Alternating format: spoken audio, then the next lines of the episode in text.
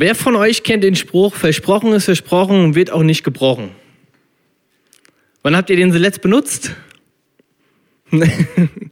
Früher ist es irgendwie so, so ein Ding, was man irgendwie sagt. So. Man sagt dann im Kindergarten, keine Ahnung, zu seiner Freundin so, versprochen ist versprochen und wird auch nicht gebrochen.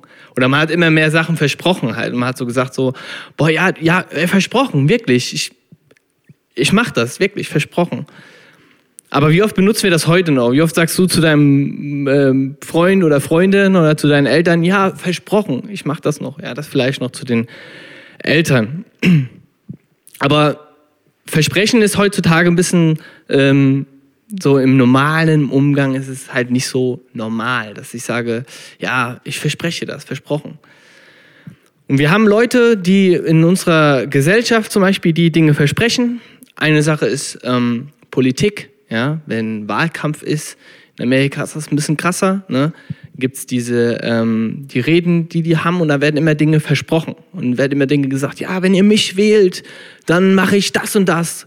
Und wenn ich äh, Bundeskanzler oder Präsident werde, dann mache ich das und das. Ne? Dinge werden versprochen. Ähm, man investiert in Klimaschutz oder in, irgendwelche Dinge. Und das wird dann versprochen und dann ähm, ist die Person dann gewählt worden und dann ist oft so, okay, die Person ist dann vier Jahre lang Präsident, aber irgendwie die Dinge, die am Anfang versprochen worden sind, die wurden gebrochen oder wurden einfach nicht erfüllt. Leichtsinnig werden Dinge versprochen. Aber auch wenn wir Sachen versprechen, dann relativieren wir die auch oft. Ja, ich habe das zwar versprochen, aber ich hatte da keine Zeit. Ich musste mit dem Hamster noch raus oder ich musste noch den Müll rausbringen. Ich, ich wollte es wirklich machen, aber ich man relativiert das schnell, weil irgendwas dazwischen gekommen ist. Also wenn wir irgendwas versprechen, dann merken wir selber, dieser Spruch, den wir früher gesagt haben, versprochen ist versprochen und auch nicht gebrochen, wird irgendwie doch gebrochen, mal ab und zu. Vielleicht haben wir das auch früher mal selbst erfahren, im Kindergarten, wie die Freundin gesagt hat, ähm, sie verspricht das einem und es wird nicht gebrochen, aber es wurde gebrochen. Versprechen, es ist die Frage halt, was ist ein Versprechen überhaupt noch wert? Wenn jemand jemand anderem etwas verspricht. Und wir wollen uns eine Person in der Bibel anschauen, ähm, die ein Versprechen bekommen hat von Gott. Und gibt es mehrere. Wir waren zum Beispiel bei Noah, ähm, als wir den, hat, er hat ja auch ein Versprechen bekommen am Schluss, ne, diesen Bund, den Gott mit Noah gemacht haben. Und wir wollen einen Schritt weitergehen. Wir wollen jetzt uns Abraham anschauen und wollen uns das Versprechen, das er von Gott hat, von Gott bekommen hat, anschauen. Und das ist der nächste Schritt auch in der Heilsgeschichte. Ja, wir haben beim letzten Mal die Notwendigkeit der Erlösung gesehen, ja, mit Noah, dann kam der Turmbau von Babel und davor war Kain hat ähm, Abel erschlagen, da war Sünde in der Welt, das war die Notwendigkeit der Erlösung. Warum musste Gott überhaupt, ähm, warum musste Jesus überhaupt am Kreuz sterben? Ja, das war die Notwendigkeit. Und jetzt ist so der, ähm, der nächste Schritt. Und zwar ähm, schauen wir uns Abraham an, weil Abraham ist der Stammvater für das Volk Israel. Ja, deswegen wird so viel ähm, Wind um Abraham gemacht. Ähm, und deswegen ist auch seine Geschichte so ähm, wichtig, auch in der Bibel. Er ist der Stammvater von Israel. Ähm, genau, das wird auch so ein bisschen die Patriarchen genannt. Abraham, Isaac, Jakob und so. Und dann kommt Josef, zack, Ägypten und so. Und das sind wir auch noch nicht. Aber jetzt, das ist quasi so, oder hier steht die drei Erzväter, ja, also die, ähm, wir fangen mit Abraham an, die Stammväter, Stamm, der Stammvater und die Stammväter quasi seine Kinder dann. Kommen wir gleich, wir lesen das gleich in der Bibel. Genau. Er ist der Stammvater ähm, für das Volk Israel, welches ein Beispielvolk werden soll. Ein Beispielvolk für die Rettung der Menschen. Wir lesen Genesis, also 1. Moses 12, die Verse 1 bis 3. Der Herr sprach zu Abram, verlass dein Land und deine Verwandtschaft und deines Vaters Haus und ziehe in das Land, das ich dir zeigen werde. Denn ich will dich zu einem großen Volk machen und ich will dich segnen und deinen Namen groß machen. Und du sollst ein Segen sein. Ich will die segnen, die dich segnen. Und wer dich verflucht, den will ich verfluchen. Und in dir sollen alle Geschlechter der Erde gesegnet werden. Das sind ganz entscheidende drei Verse, weil hier alle sehr viele Versprechen schon in Zukunft, ähm, also ähm, Prophetien, die in die Zukunft sprechen, drinstehen. Ja, einmal wird ihm das Land ähm, versprochen. Ja, er soll das Haus von seinem Vater verlassen und soll in ein Land ziehen, das Gott ihm zeigt, ähm, das ich ihm geben möchte. Und einmal die Landverheißung, aber auch einmal, dass das Volk Israel als ähm, ein Volk aus ihm kommen wird. Äh, Vers 2, denn ich will dich zu einem großen Volk machen.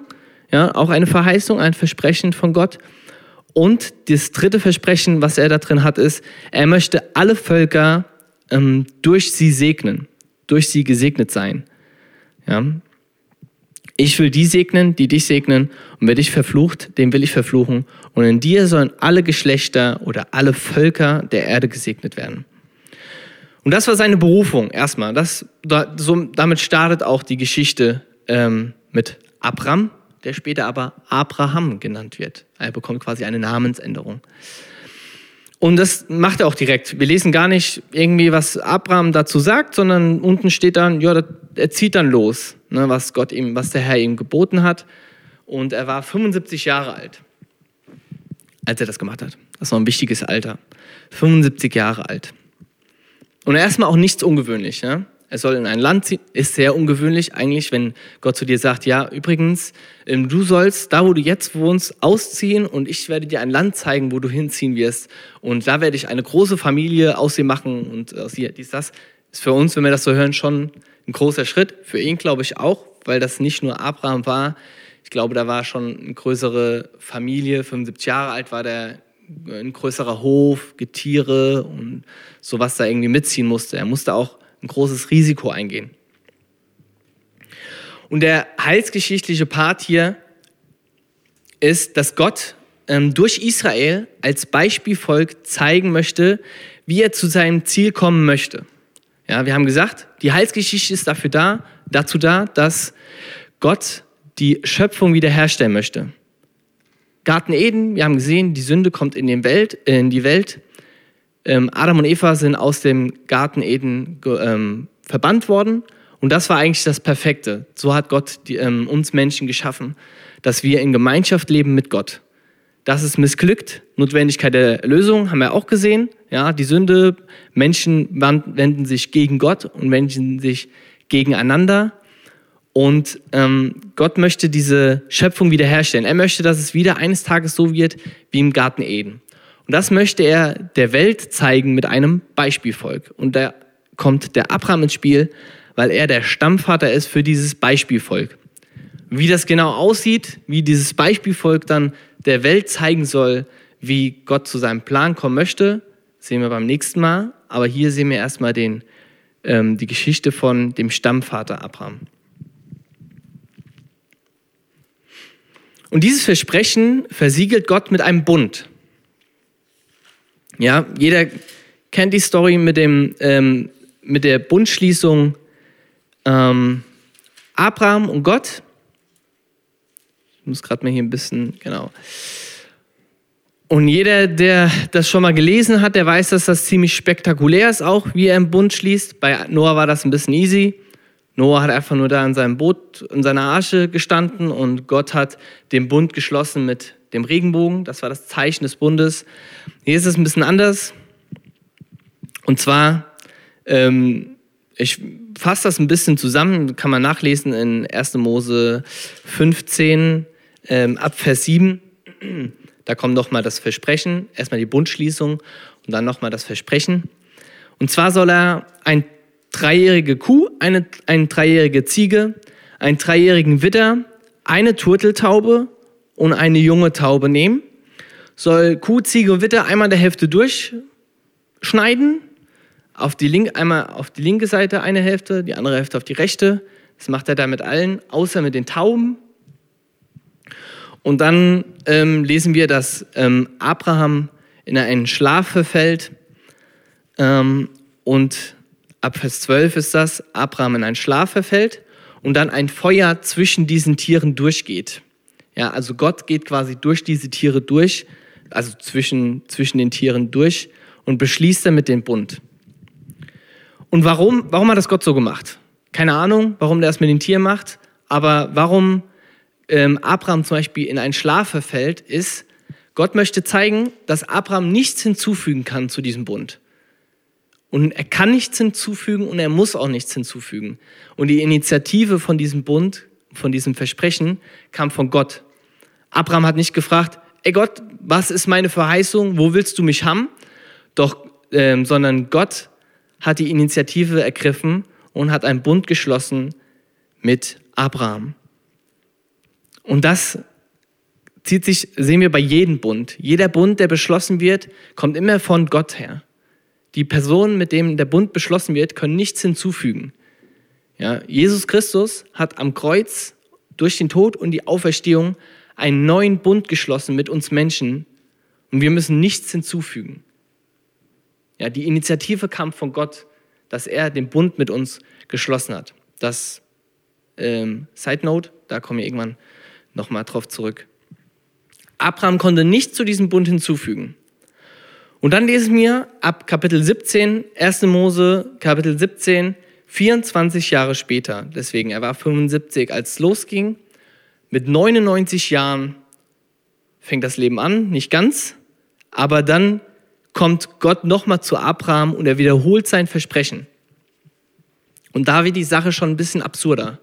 99 Jahre, also ich bin, ähm, ich war 31, als ähm, meine Tochter auf die Welt gekommen ist. Nee, stopp. Doch, bestimmt. Ja, ja, ich war 31 Jahre alt und ähm, ich glaube nicht, dass einer von euren äh, Vätern über 50 oder 60 war, als ihr auf die Welt gekommen seid. Ähm, und Abraham ist 99. Und er bekommt das Versprechen, ähm, Gott wiederholt das, das Versprechen. Und ähm, Gott sagt ihm, aus dir wird ein großes Volk entkommen. Äh, aus dir wird ein, ein, ein großes Volk, unzählig sein, wie die Sterne, schau an den Himmel. Ja, und Abraham hat aber noch keinen Sohn. Ja, Sarah, seine Frau, war 90 Jahre alt und sie hat kein, äh, kein Kind bekommen bis dahin. Und es ist sehr cool. Also es ist schon, schon mal sehr absurd. Ne? 99 Jahre alt, er soll noch ein Kind kriegen. Okay, dann lesen wir in Kapitel 17, Vers 17, lesen wir die Reaktion von Abraham. Und das ist, wenn man so ein bisschen, eigentlich ziemlich interessant. Ähm, oder lustig eigentlich. Da warf sich Abraham auf sein Angesicht nieder und lachte. Denn er dachte bei sich, einem Hundertjährigen soll noch ein Sohn geboren werden und die 90-jährige Sarah soll noch Mutter werden. Ähm, das hat Abraham zu Gott gesagt. Ne? Und wenn man sich das so vorstellt, Abraham fällt erstmal auf sein Angesicht äh, äh, nieder vor Gott und lacht erstmal und denkt sich, was versprichst du mir da eigentlich? Wie absurd, wie unrealistisch ist das eigentlich, was du von mir erwartest? Er sieht das als nicht realistisch an und er gibt ihm eine Alternative. Da kommt das dann im Spiel. Nimm doch ähm, meinen Sohn, also er hat noch einen Sohn mit, ähm, ähm, mit der ähm, mit der Gehilfin, also er hat noch eine Nebenfrau und das der Sohn ist der Ismael. Und er sagt auch, ja, nimm doch den Ismael als meinen Erben, das ist doch viel realistischer. Warum soll ich noch ein Kind kriegen mit 99 Jahren oder meine Frau mit 90? Also wie gesagt, alles ab 40 ist, oder ab Mitte 30, ja, 40 ist eine Risikoschwangerschaft. Ne? Und äh, die gute Sarah ist 90 Jahre alt. Aber für Gott hat sich auch in diesen 24 Jahren ähm, danach nichts verändert von dem Zustand. Er hat ihm ein Versprechen gegeben und für ihn hat sich nichts geändert. Er sagt nicht irgendwie, oh, Abraham, du hast recht, ich glaube mit 90, das wird schwierig bei der Sarah, deswegen lass uns da noch umpolen. Der Ismail, der macht das schon. Ne? Nein, er, für ihn hat sich nichts geändert und er bestärkt es noch einmal und sagt, deine Frau wird einen Sohn gebären. Das zum zweiten Mal, zweite, zweite Mal Versprechen. Ne? Und dann ein paar Verse oder ein Kapitel weiter, in Kapitel 18, ähm, kommt die Geschichte, wo ähm, drei Männer zu Abraham kommen und diese drei Männer sind Gott. Also Gott kommt in der Gestalt von drei Männern. Und diese besuchen Abraham. Ja. Und in dem Gespräch, also Abraham empfängt diese drei Männer, macht den Essen, schlachtet noch eine Ziege, macht noch was zu essen, die Frau backt noch schnell ein Brot. Und dann sind die vor dem Zelt und Gott macht wieder diese Zusage und sagt, ähm, wo ist deine Frau? Wo ist deine Frau? Vers 9, 18, 18 Vers 9, sagt einer der Männer, ähm, wo ist deine Frau, Sarah? Er antwortete, also Abraham, drinnen im Zelt. Da sagte jener, übers Jahr um diese Zeit will ich wieder zu dir kommen, damit deine Frau Sarah einen Sohn haben. Und Sarah horchte, ja, horchte aber am Zelteingang, der hinter ihm war. Abraham und Sarah waren aber alt und hochbetagt, sodass Sarah nach ihrer leiblichen Beschaffenheit keiner Kinder mehr erwarten konnte, weil sie 90 Jahre alt war. Darum lachte Sarah in sich hinein und dachte, jetzt nachdem ich verwelkt bin, sollte ich noch an Liebeslust denken und mein Herr ist ja alt. Da sagte der Herr, zu Abraham, warum hat, er, hat denn Sarah gelacht und denkt, sollte ich, alte Frau, wirklich noch Mutter werden können? Ist etwa für den Herrn irgendetwas unmöglich? Zu der genannten Zeit übers Jahr komme ich wieder zu dir.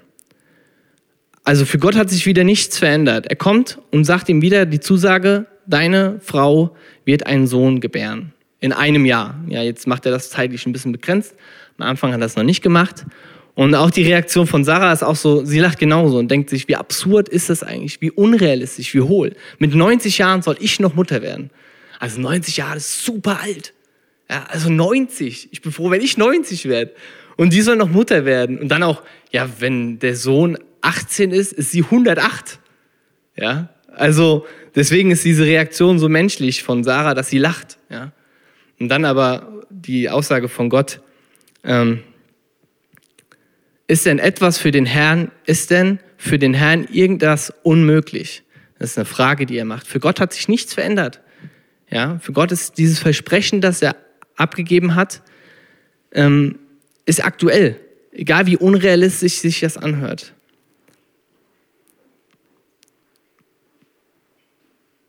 Für Gott war es egal, wie alt Abraham oder Sarah waren. Er hat ihnen das Versprechen gegeben am Anfang und er wird es auch erfüllen, weil er treu ist in dem, was er verspricht. Und egal wie absurd es sich auch anhört in der Geschichte.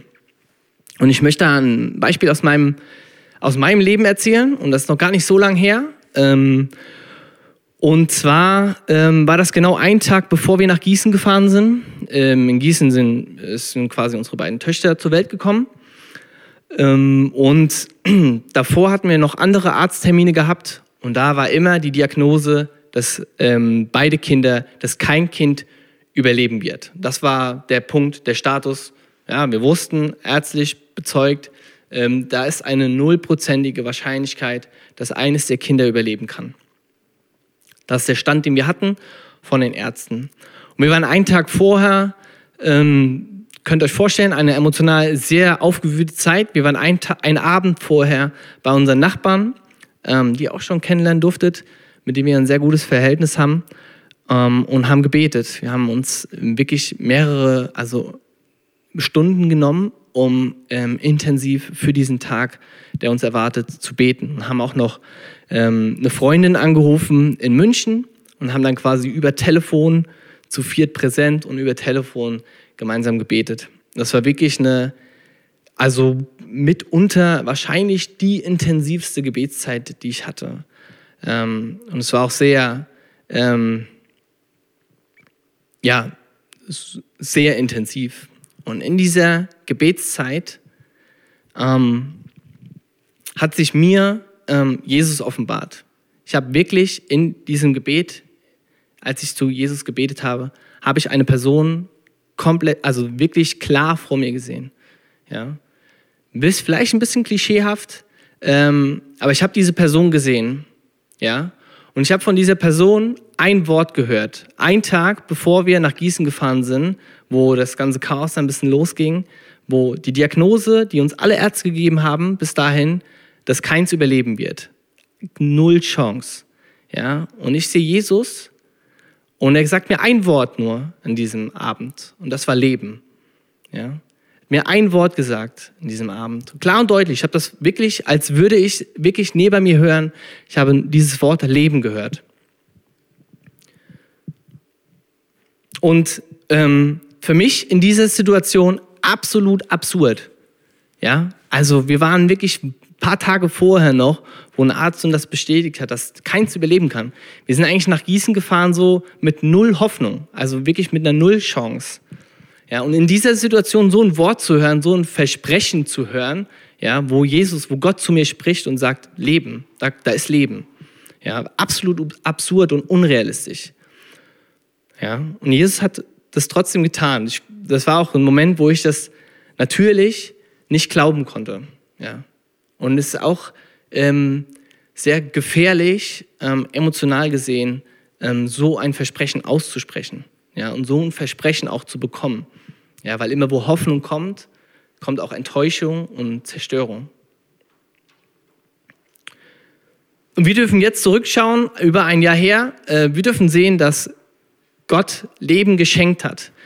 Ähm, und nicht nur, dass Tabitha leben darf, sondern noch viel mehr. Ja, wir sehen jetzt, wie gut sie sich entwickelt. Ja, sie läuft an der Hand darum, brabbelt irgendwelche Worte. Also Gott hat noch mehr gegeben als nur Leben. Und dieser Zustand, oder die war Zustand nicht, sondern diese Entwicklung, die ähm, Tabitha genommen hat, ähm, hätte uns niemals ein Arzt gesagt. Wir hatten eine zehnprozentige Wahrscheinlichkeit, dass wir überhaupt ein gesundes Kind bekommen. Und da waren Szenarien, wo wirklich krass sind. Aber Gott hat mir ein Versprechen gegeben, ja, und hat es übertrumpft, obwohl es absurd war. Es war sehr unrealistisch. Ähm, aber Gott hat mir ein absurdes und unrealistisch, unrealistisches Versprechen gegeben und hat es erfüllt. Ja. So wie Gott Abraham ein absurdes und unrealistisches Versprechen gegeben hat und er hat es trotzdem erfüllt. Ne? Wir lesen dann weiter, Isaak, der Sohn, kommt auf die Welt ähm, und dann kommt Isaak, Jakob und so and so on. Ja, wir sehen, dass Gott dieses Versprechen erfüllt. Und was bedeutet das jetzt für dich? Oder was bedeutet das für euch, für uns? Und ich möchte einfach ein paar Verse vorlesen. Fürchte dich nicht, denn ich bin mit dir. Blicke nicht ängstlich umher, denn ich bin dein Gott. Ich stärke dich und helfe dir auch und erhalte dich mit der rechten Hand meiner Gerechtigkeit. Jesaja 41, Vers 10. Doch der Herr ist treu. Er wird euch stärken und vor dem Bösen beschützen. 2. Thessaloniker 3, Vers 3. Doch wenn wir unsere Sünden bekennen, erweist Gott sich als treu und gerecht. Er vergibt uns unsere Sünden und reinigt uns von allem Unrecht, das wir begangen haben. 1. Johannes 1, Vers 9. Und was eure eigenen Bedürfnisse angeht, so wird derselbe Gott, der für mich sorgt, auch euch durch Jesus Christus mit allem versorgen, was ihr braucht. Er hat unerschöpflich reich, äh, er, der unerschöpflich reicht, reich ist und dem alle Macht und Herrlichkeit gehört. Philippa 4, Vers 19. Lasst euch also durch nichts von der Botschaft abbringen, die ihr von Anfang an gehört habt. Wenn ihr an dem, was ihr von Anfang an gehört habt, festhaltet, werdet ihr mit dem Sohn und mit dem Vater verbunden bleiben. Und damit erfüllt sich die Zusage, die Jesus Christus uns gemacht hat. Wir haben das ewige Leben. 1. Johannes 2, Vers 25. Er wird alle Tränen abwischen. Es wird keinen Tod mehr geben, kein Leid und kein Schmerzen. Und es werden keine Angstschreie mehr zu hören sein. Denn was früher war, ist vergangen. Offenbarung 21, Vers 3. Und das sind jetzt nur ein, eine Handvoll ähm, biblische Beispiele, die, ähm, in denen ein Versprechen ist von Gott. Ja? Was Gott uns versprochen hat, was Gott uns ähm, vorhersagt und verheißt. Ja? Und vielleicht hast du auch ein, so ein persönliches Versprechen bekommen. Ja? Vielleicht hast du ein Versprechen bekommen, das schon länger her ist. Abraham hat 25 Jahre gewartet, bis dieses Versprechen, das er von Gott bekommen hat, erfüllt ist, erfüllt worden ist. 25 Jahre lang. Und wenn du so ein persönliches Versprechen bekommen hast, dann möchte ich dir heute sagen, dass Gott treu ist. Das sehen wir aus der Geschichte, die ich erzählt habe, aber auch in dem, was Gott in der Bibel getan hat. Allein nur bei Abraham und noch in den darauf folgenden Geschichten, wo wir sehen, dass Gott treu ist. Das ist auch irgendwie so was, was wir immer so schnell sagen oder ja, was wir so oft hören und so oft wissen irgendwie. Wir wissen, dass Gott treu ist, aber wie, wie sieht das realistisch aus? Wie sieht das in unserem Leben aus? Und Gott hat ein, mit, bei Abraham ein unrealistisches Versprechen erfüllt.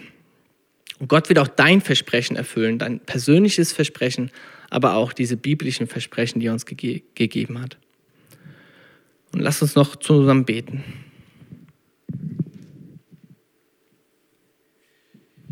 Jesus, ich danke dir dafür, dass du wirkst. Ich danke dir dafür, dass du ähm, Geschichten in der Bibel uns zeigst, ähm, wo du wirkst, wo du das, was wir so oft hören und auch wissen, ähm, schon so oft gehört haben und auch so oft sagen und es irgendwie auch ja irgendwie ähm, verstanden haben, auch, dass du treu bist. Ähm, dass du uns das da in Geschichten zeigst. Ich danke dir dafür, dass du ein Gott bist, der wirkt heute noch, dass der uns heute noch persönlich Versprechen gibt, der uns heute noch persönlich ähm, Dinge vorhersagt und uns sagt, was, ja, was du vorbereitet hast für uns, was du vorher gesehen hast für uns. Und manche Versprechen hören sich ziemlich unrealistisch an und absurd. Und du siehst auch, dass wir absurde und unrealistische Versprechen gehört haben von dir. Und auch Abraham hat ein super unrealistisches, absurdes Versprechen bekommen und du hast es erfüllt, warst treu, für dich hat sich nichts geändert. Auch wenn menschlich gesehen diese Situation so unrealistisch ist, bist du trotzdem treu und beweist uns, dass du deine Versprechen hältst, Jesus. Ich danke dir dafür und ähm, ja, ich bitte dich einfach, dass du uns diese biblischen Versprechen immer wieder neu zeigst, dass ähm, ja, dass, dass du uns zum Beispiel das ewige Leben geschenkt hast, dass du uns das vorhersagst. Das ist ein Versprechen, wo wir jetzt noch schon mit leben dürfen. Ja, wir haben die Ewigkeitsperspektive. Wir wissen, dass wenn das Leben hier auf der Erde vorbei ist, dass wir bei dir sein werden. Und dass da kein Tod sein wird, kein Schmerz sein wird, dass du, ähm, dass das ein, eine Zeit wird, ein Ort wird, der, der herrlich ist, wo wir dein Gesicht sehen dürfen in deiner Gegenwart, Jesus. Ich danke dir dafür, für diese Versprechen, die du uns vor tausend Jahren gemacht hast, die wir jetzt nachlesen dürfen und auf die wir hoffen dürfen. Und ähm, ich danke dir dafür, dass du treu bist. Jesus, ich bitte dich darum, dass du uns zeigst unsere persönlichen Versprechen, die du uns mal gegeben hast oder die du uns vielleicht noch gibst, dass du treu bist und dass du sie erfüllen wirst, Jesus. Danke, dass du mit uns unterwegs bist, dass du ein Gott bist, der sich zeigt und der heute auch noch mit uns spricht und zu uns spricht, Jesus. Amen.